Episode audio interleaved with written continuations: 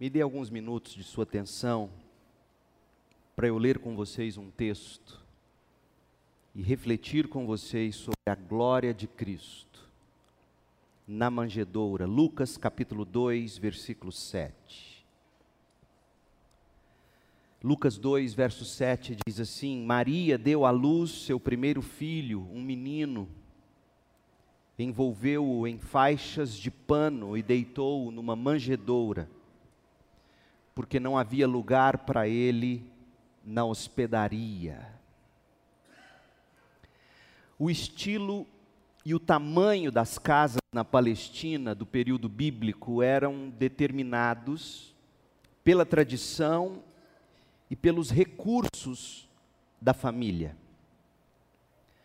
Aqueles com dinheiro geralmente tinham casas de dois andares, com vários quartos o andar superior era uma espécie de terraço, o pavimento inferior geralmente era dividido. De um lado, a área de dormir da família, e do outro, a baia para os animais, geralmente cavalos, jumentos e gado.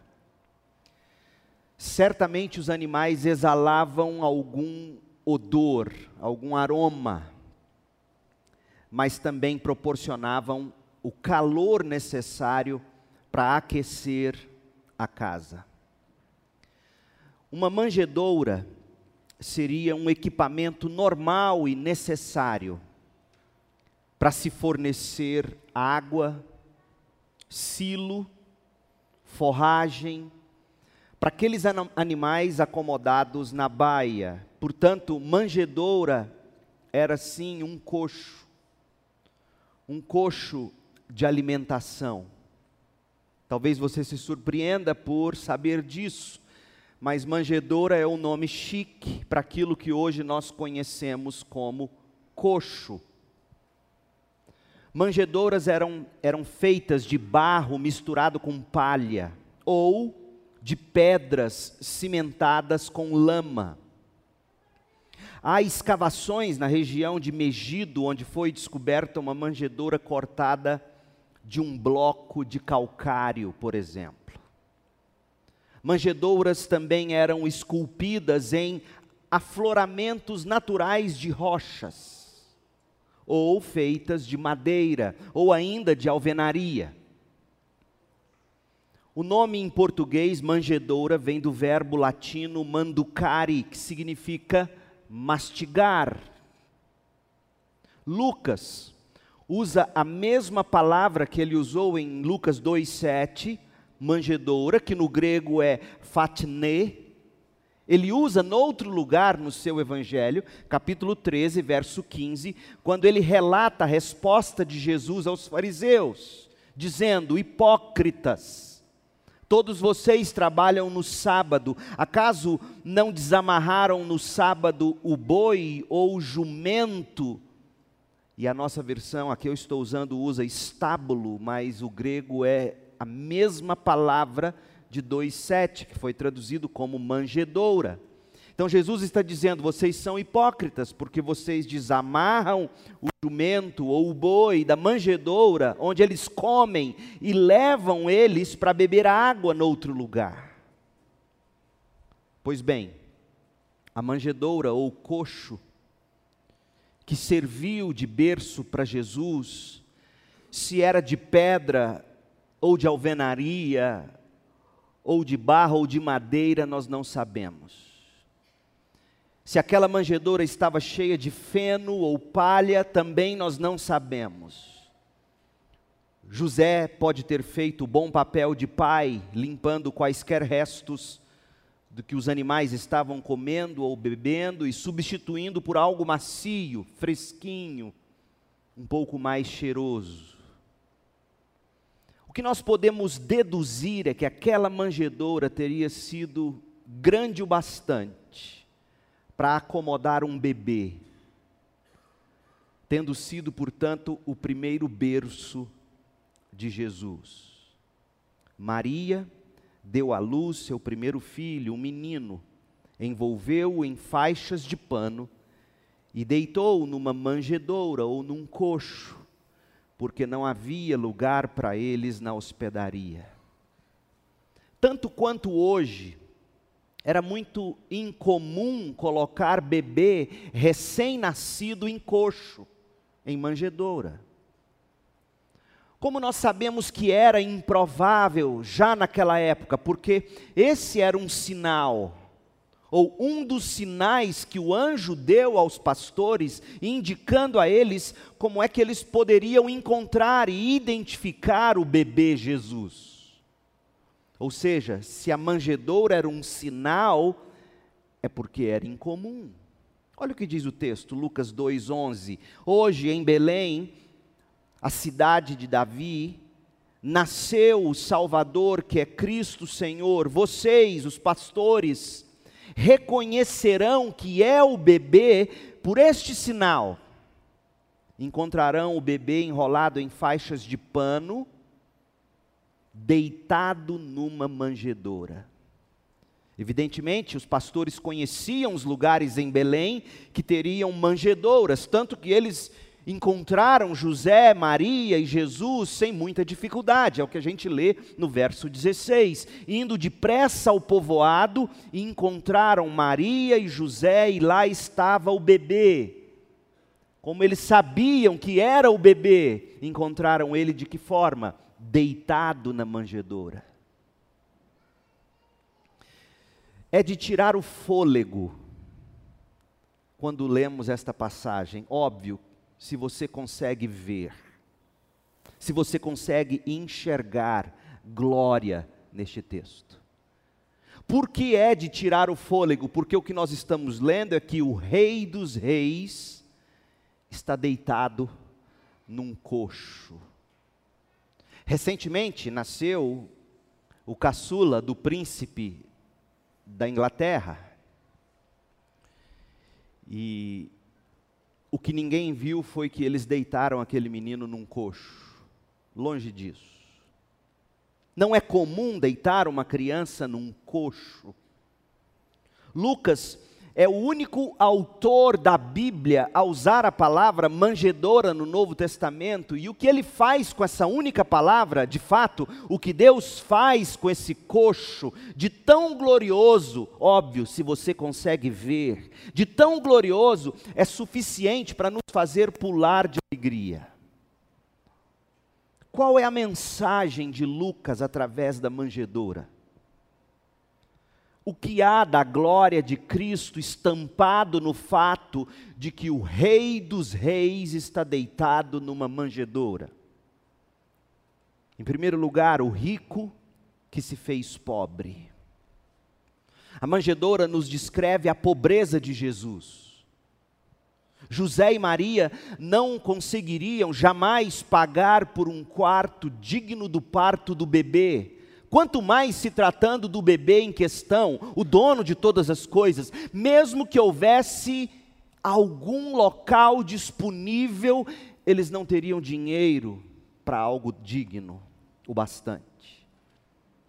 Papai José e mamãe Maria dispunham de recursos apenas para as necessidades mais elementares da família, tinham o bastante só para comer, beber e se alojar em algum cômodo bem modesto. A glória deste acontecimento está no fato de que o rico se fez pobre, gente. O dono de toda prata e de todo ouro abriu mão de sua riqueza para vir a nós na forma que pudesse abrir caminho para todos chegarem até Ele. Porque visitar um bebê numa manjedoura, do pobre ao rico, é possível, todos têm acesso. Agora, visitar um bebê num palácio, só os ricos ou privilegiados têm acesso. A glória desse fato está em que a beleza não reside necessariamente na riqueza, como nós costumamos achar. A beleza não reside necessariamente no luxo ou em toda pompa. A beleza reside no que vemos acontecer aqui, em gesto de abnegação, em amor, em favor do outro.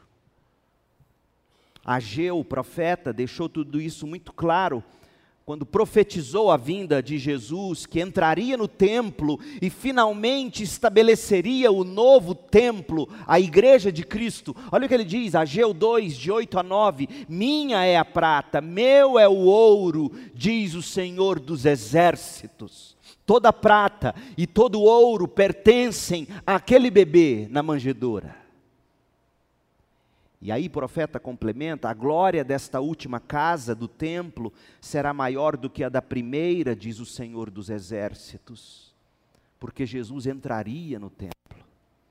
E neste lugar darei a paz, diz o Senhor dos exércitos. O que a manjedoura nos ensina é que o rico se fez pobre para nos enriquecer com a glória de Sua presença nas regiões celestiais. Efésios 1, 3.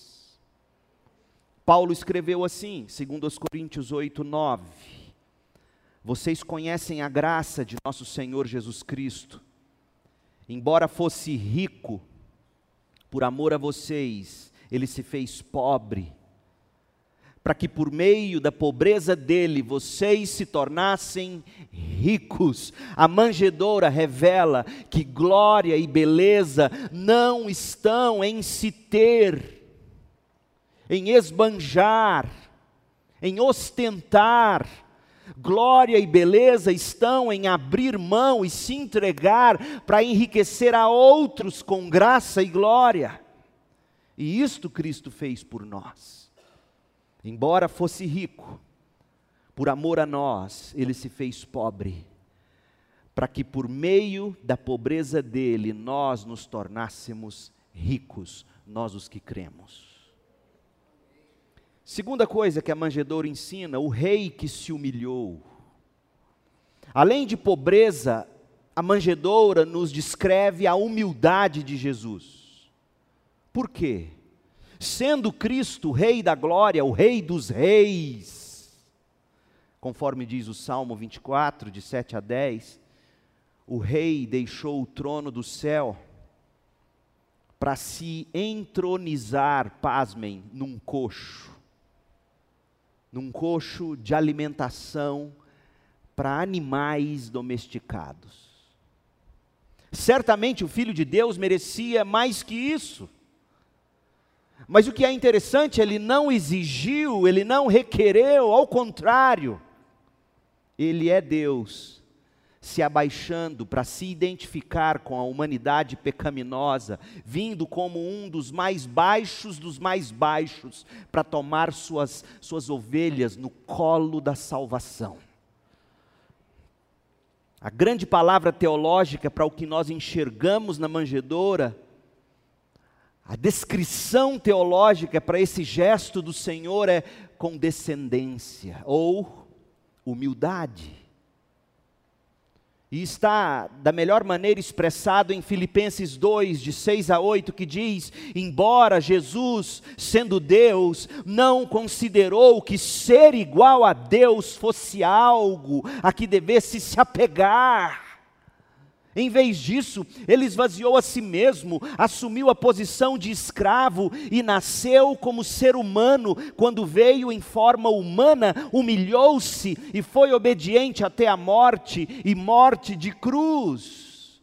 Meu povo, a glória de Cristo na manjedoura revela que o rei que se humilhou tomou a nossa natureza, nossa carne, nosso sangue a redimiu para nos exaltar nas regiões celestiais. John Owen, o grande teólogo puritano, no seu livro tão denso quanto deleitoso, A Glória de Cristo, ele escreveu o seguinte sobre esse gesto gracioso do Senhor Jesus Cristo. Abre aspas, nesta condição perdida, pobre, rebaixada, de fato amaldiçoada, o Senhor Cristo, Filho de Deus, encontrou a nossa natureza quando tomou-a para si. E aqui, com infinita condescendência e compaixão, santificando uma parte da nossa natureza para si mesmo, Ele a tomou para ser sua própria, em uma santa, inexprimível substância em sua própria pessoa. E aqui, de novo, a mesma natureza, tão abatida ao nível de extrema miséria, foi exaltada acima de toda a criação de Deus, pois naquela mesma natureza, Deus o colocou acima de todo o principado potestade, poder, domínio e de todo nome que se possa mencionar, não só no presente século, mas também no vindouro. Isto é aquilo que é celebrado pelo salmista com a mais alta admiração. Este é o maior privilégio que nós temos entre todas as criaturas. Nisto nós podemos nos gloriar e vangloriar. Fecha aspas. John está dizendo que o Senhor Deus soberano tomou a nossa natureza e a redimiu para que pudéssemos desfrutar de glória. Ele se humilhou para nos exaltar em glória. Olha o que diz Romanos 8, 17. Se somos seus filhos, então somos seus herdeiros e, portanto, co-herdeiros com Cristo. Se de fato participamos do sofrimento de Cristo, participaremos também de Sua glória. Se você não se identifica com a humildade de Jesus, o que te dá a garantia de que você desfrutará da glória do céu? Nada, absolutamente nada. Se você não desce do seu tamanco, se você não desce de sua autoconfiança, como o Rei da Glória deixou o trono e foi deitado num coxo, humilhando-se, se você não é do tipo que se identifica com a humilhação de Cristo, não há qualquer garantia, por mais que você tenha sido criado em igreja, não há qualquer garantia de que você participará da glória. A manjedoura nos ensina que o Rei se humilhou para nos exaltar nele nas regiões celestiais. Em terceiro lugar, o recurso que Deus usou. A manjedoura também revela o recurso que Deus usou. Num primeiro momento, quando a gente lê a narrativa, você pode pensar que foi um acaso do destino um infortuito aleatório. Afinal, olha, olha de novo o que Lucas diz. Diz que Maria, verso 7, Lucas 2:7, diz que Maria deitou Jesus numa manjedoura porque não havia lugar para eles na hospedaria. Mas o que você não pode deixar de enxergar é que tudo aquilo foi soberana e providencialmente planejado. Deus teve séculos para se preparar para aquele nascimento. O profeta Miqueias viveu 700 anos antes do nascimento de Jesus e profetizou que o Messias nasceria em Belém. Está em Miqueias 5, verso 2. Ou seja, Deus teve bons, bons sete séculos e mais para planejar os detalhes da encarnação e organizar a chegada do seu filho no lugar certo, na hora certa e da maneira certa. Então, não ter encontrado lugar para eles na hospedaria era plano de Deus. Por exemplo, o Senhor poderia facilmente, você nunca, se, nunca parou para pensar, gente, se era para o nenê nascer em Belém, por que, que Jesus não escolheu uma virgem que morasse em Belém? Já parou para pensar nisso? Por que uma que morava em Nazaré? O Senhor poderia facilmente ter arranjado uma mulher fiel, um homem justo, da linhagem de Davi, moradores de Belém, de acordo com a profecia do profeta Miqueias. Mas em vez disso, Deus escolheu Maria e José que moravam em Nazaré, não em Belém. E ele planejou que Maria engravidasse longe da cidade profetizada. E agora, para resolver esse problema, entre aspas, que o próprio Deus tinha criado, Deus poderia ter providenciado levar José e Maria para Belém através de alguns meios mais delicados, horas bolas, não é mesmo? Por exemplo, algum parente de Belém poderia, ao ouvir que Maria estava grávida, Deus poderia ter providenciado uma parentela que pudesse ter mandado chamar Maria bem antes, sei lá, no quarto, quinto, sexto mês, e dizer: vem para cá, fica aqui, dê a luz aqui. Poderia também ter mandado um anjo. Aliás, o mesmo Gabriel que anunciou a Maria o nascimento, poderia ter chegado nela, vocês não acham? E dito assim: Ô Maria, a profecia, segundo Miquéias, diz que você tem que dar a luz em Belém. Você já está no sétimo mês, acho que é bom pegar um jumento. Mas nada disso acontece. Em vez disso, Deus mudou José e Maria de Nazaré para Belém por meio de um censo do império. Em outras palavras, Deus providenciou que o homem mais poderoso do mundo, ordenasse que todos do império fossem à sua cidade natal para se recensear. De, é isso mesmo, Deus mobilizou o mundo para que a profecia se cumprisse. Você tem que se dar conta disso. Sempre me intrigou o fato de que o anjo apareceu a Maria e disse: Você vai ficar grávida. E o anjo nunca voltou para dizer: É hora de ir para Belém. Mas na última hora, como diz o texto em Lucas 2, verso 1, o imperador Augusto decretou um recenseamento em todo o Império Romano. E Lucas faz questão de nos dar um dado histórico, verso 2. Esse foi o primeiro recenseamento realizado quando Quirino era governador da Síria. Todos voltaram à cidade de origem para se recensear. Por ser descendente de do rei Davi, José viajou para a cidade de Nazaré, da Galiléia, para Belém, na Judéia, terra natal de Davi, levando consigo Maria, sua noiva, que estava grávida. E estando eles ali, chegou a hora de nascer o bebê. E ela deu à luz seu primeiro filho, um menino. Envolveu-o em pano, de faixas de pano, e deitou ele na manjedoura, porque não havia lugar para eles na hospedaria. Percebeu? Existe aqui um certo exagero providencial. Talvez até alguma injustiça da perspectiva humana, uma insensibilidade, colocar uma mulher com quase nove meses no, no lombo de um jumento, fazê-la viajar e chegar lá e não ter lugar para ela, e era dar à luz. Nós teríamos pensado de outra maneira nós teríamos dito, como eu já mencionei anteriormente, com mais tempo, um parente, uma casinha, um cantinho, para ela ser bem cuidada. Bom, diferente de nós, nossos filhos adoecem e graças a Deus pelos recursos, a gente pega um avião aqui, desce em São Paulo, cura eles lá e volta. Naquele tempo.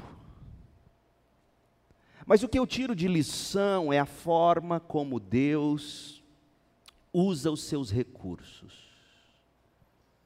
Ou seja, quando o mundo parece estar em polvorosa, quando injustos parecem estar imperando, porque era, era, um, era um, uma atitude de injustiça, eles queriam mais recursos financeiros ainda, então eles tinham que ter certeza de quantas pessoas eram no império, eles queriam saber quantificar quanto de imposto eles ainda poderiam extrair, era, era um momento de injustiça, um momento indesejável, e, e todo mundo, da perspectiva humana, olhando aquilo, sentindo pena daquela mocinha, mas era a mão de Deus fazendo o plano dele se cumprir. Gente, isso tem que fazer a gente mudar a atitude, até quando a gente espera por horas a consulta médica.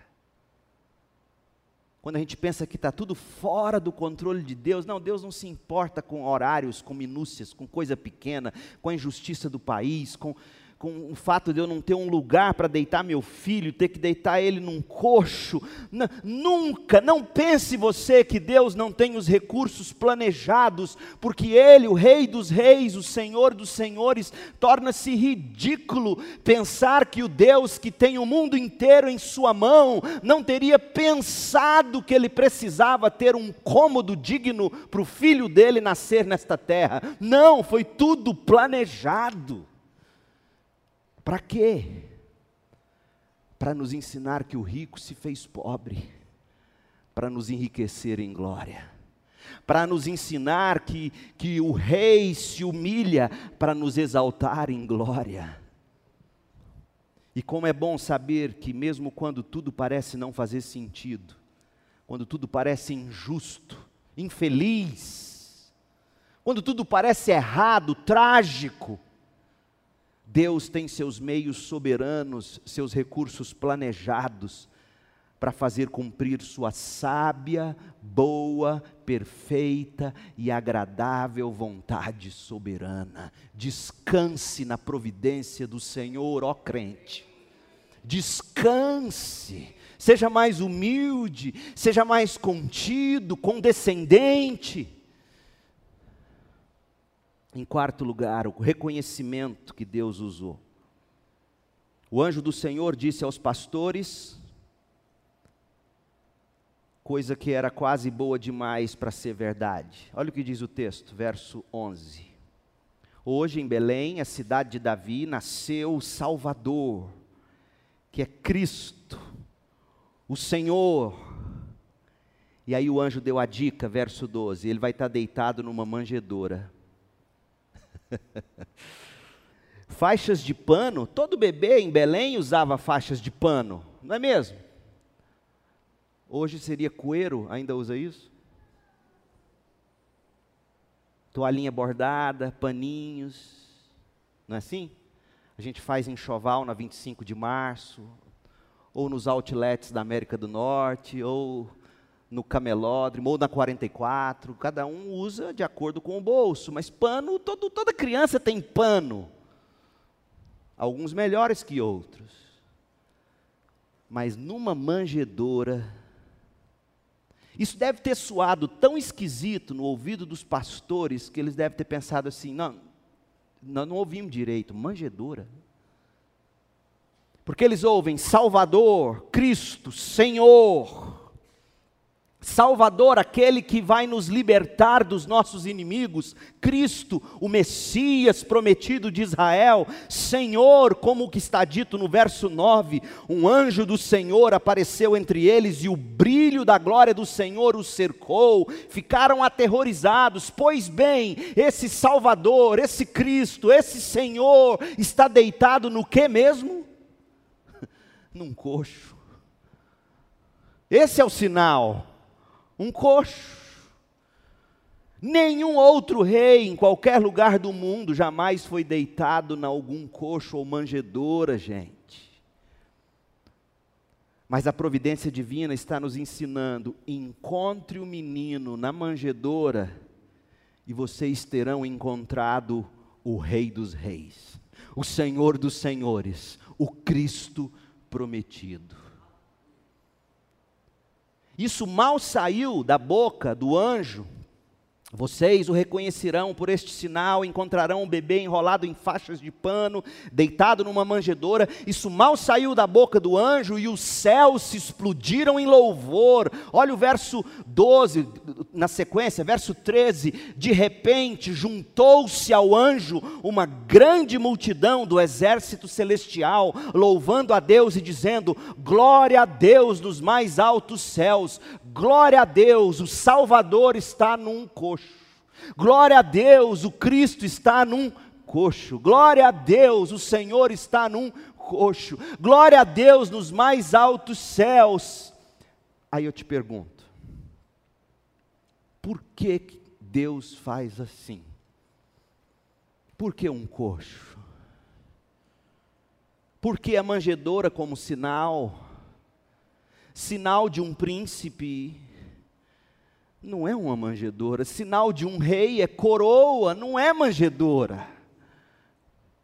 Por que o recurso divino? Porque a manjedoura como sinal de identificação do Salvador, do Cristo e do Senhor. Deixa eu te dizer em poucas palavras por quê. Porque a forma de Deus se manifestar Salvador será sempre escândalo para a sabedoria desse mundo. Esse mundo jamais aceitará na sua consciência natural, tão evoluída, que o Rei dos Reis nasceu e foi posto num coxo.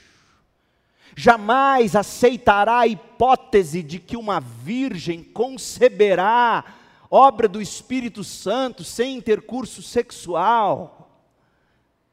O mundo não, não consegue conceber, aceitar isso, chama de lenda. Vão dizer que esse nascimento virginal foi copiado de outras religiões pagãs. Essa ideia de Deus se relacionar com pessoas, seres humanos, engravidar seres humanos. O mundo, o mundo não compreende que o Cristo foi crucificado da forma como foi, sepultado e ressuscitou o terceiro dia. Estas coisas salvíficas para o mundo são loucura, no máximo um mito religioso.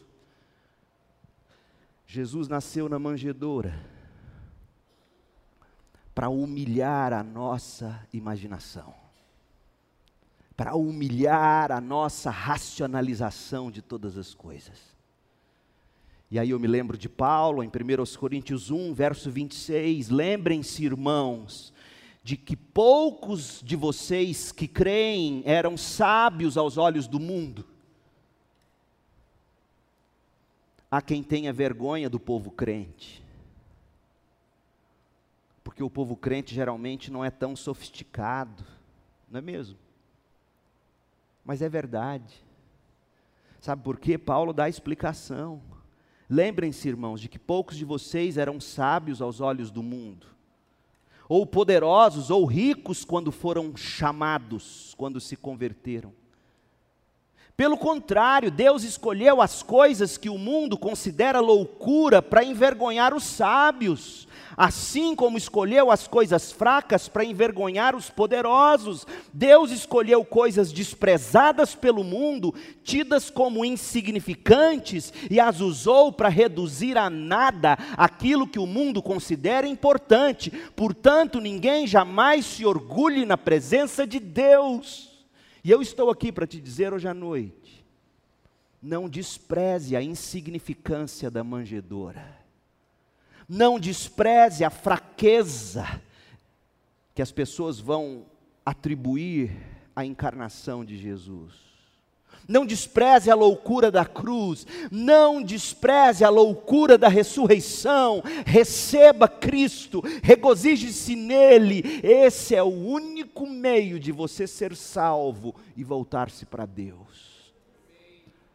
A manjedoura é para humilhar a nossa inteligência.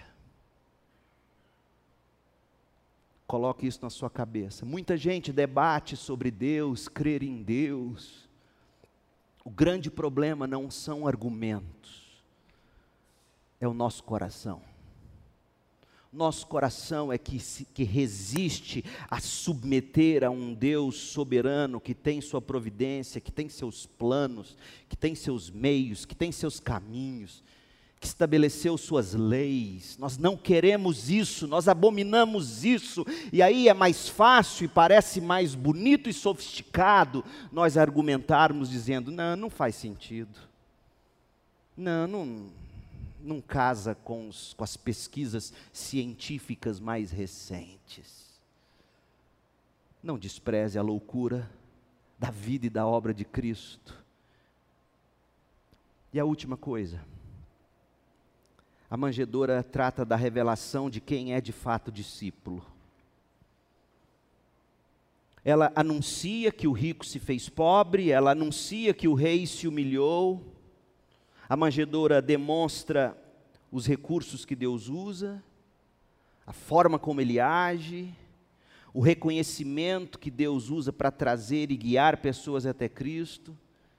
A manjedoura humilha a nossa inteligência, mas tem mais uma coisa a manjedoura revela quem são os discípulos.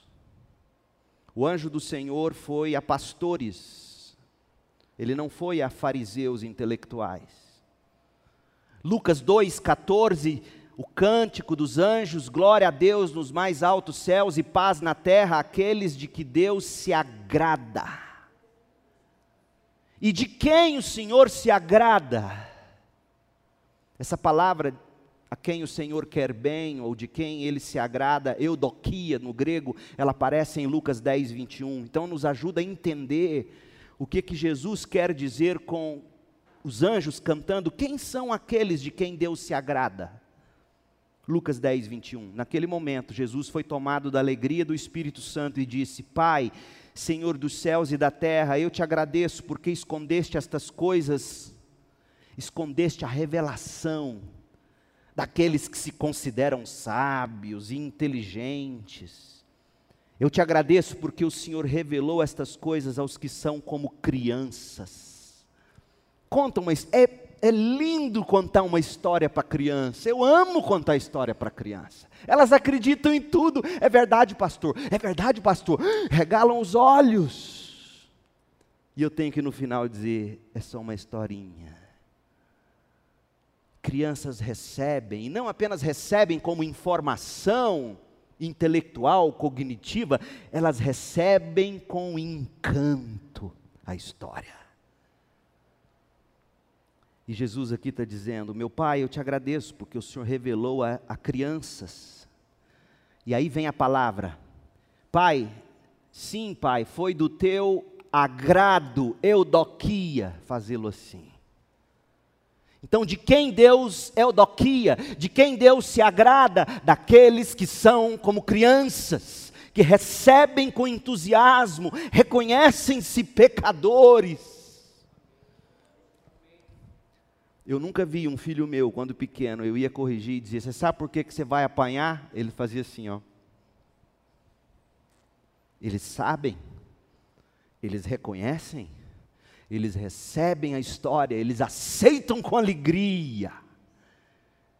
Então, não é o sábio, não é o inteligente, são as crianças. São aqueles que não se ofenderiam com a história de que o rei nasceu e foi deitado numa manjedoura. São aqueles que ouvem essa história e se encantam e dizem que lindo. Aqueles que não esperariam uma cama melhor do que a do Salvador são esses. De quem Deus se agrada. Olha o que diz Lucas 9:57. Quando andavam pelo caminho, alguém disse a Jesus: Eu seguirei aonde quer que vá. Jesus respondeu: As raposas têm tocas onde morar e as aves têm ninhos mas o filho do homem não tem sequer um lugar para recostar a cabeça. Jesus não tem sequer um lugar para recostar a cabeça, exceto uma manjedoura. A manjedoura revela quem são os discípulos, e quem são os discípulos? São aqueles que enxergam glória na vida e na obra de Cristo, seguem Cristo com arrependimento e fé, com regozijo no coração, submetem-se à providência de Deus com bom coração. A manjedoura, ela anuncia que o rico se fez pobre para nos enriquecer nele em glória. A manjedoura anuncia que o rei se humilhou para nele nos exaltar nas regiões celestiais. A manjedoura demonstra o recurso e o reconhecimento que Deus usou e usa para trazer e para guiar as pessoas até Jesus. E o que, que ele usa? Soberana providência, submissão, fé, regozijo nos meios e nos caminhos de Deus. A manjedoura revela quem é discípulo. E esta noite nós convidamos você aqui para assistir esta mais bela história e refletir sobre a glória de Cristo na manjedoura. Convidando você que talvez ainda não tenha tido a oportunidade, ou já teve, mas foi adiando, e talvez seja hoje o grande momento. O momento de você parar e dizer: Senhor, é verdade. O rico se fez pobre o rei se humilhou. O Senhor usou estas coisas loucas aos olhos do mundo para manifestar o seu poder salvador, e até hoje o que eu fiz foi desprezar disso.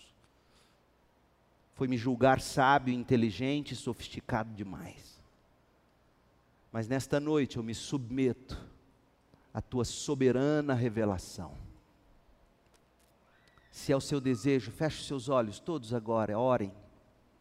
Coloque o coração diante de Deus e diga: Pai, abra os meus olhos para que eu possa ver a glória do Rei na manjedoura. Alguém entre nós com desejo de hoje à noite, arrependido, entregar-se com fé a Jesus, fique em pé, eu quero orar por você. Onde você estiver. Pai, em nome de Cristo, eu te agradeço pela mensagem da manjedoura. Ó oh Deus, o nosso Rei é glorioso, humilhou-se para nos exaltar em glória, tornou-se pobre para nos enriquecer nas regiões celestiais. Ó Deus, e obrigado porque a forma como o Senhor conduziu toda essa história me mostra que se o Senhor não abrir meus olhos, eu jamais seria capaz de enxergar glória nisso tudo. Ó Deus, faça-nos nesta noite descansar debaixo da soberana providência, certos de que quando as coisas fogem ao nosso controle, ou parecem injustas, a tua boa mão está a conduzir tudo de uma forma que Jesus seja glorificado. Eu quero agradecer pelo coral desta igreja, pela vida do Orlando, toda a equipe do teatro, nos bastidores, multimídia, som, enfim, todos que com amor dedicaram-se a esta cantata. Que o Senhor possa recompensá-los. E obrigado aos que vieram, aos que nos ouviram. Que saiamos daqui com o coração regozijante. Nasceu o Redentor, o glorioso Cristo, no nome de quem nós oramos e agradecemos. Amém.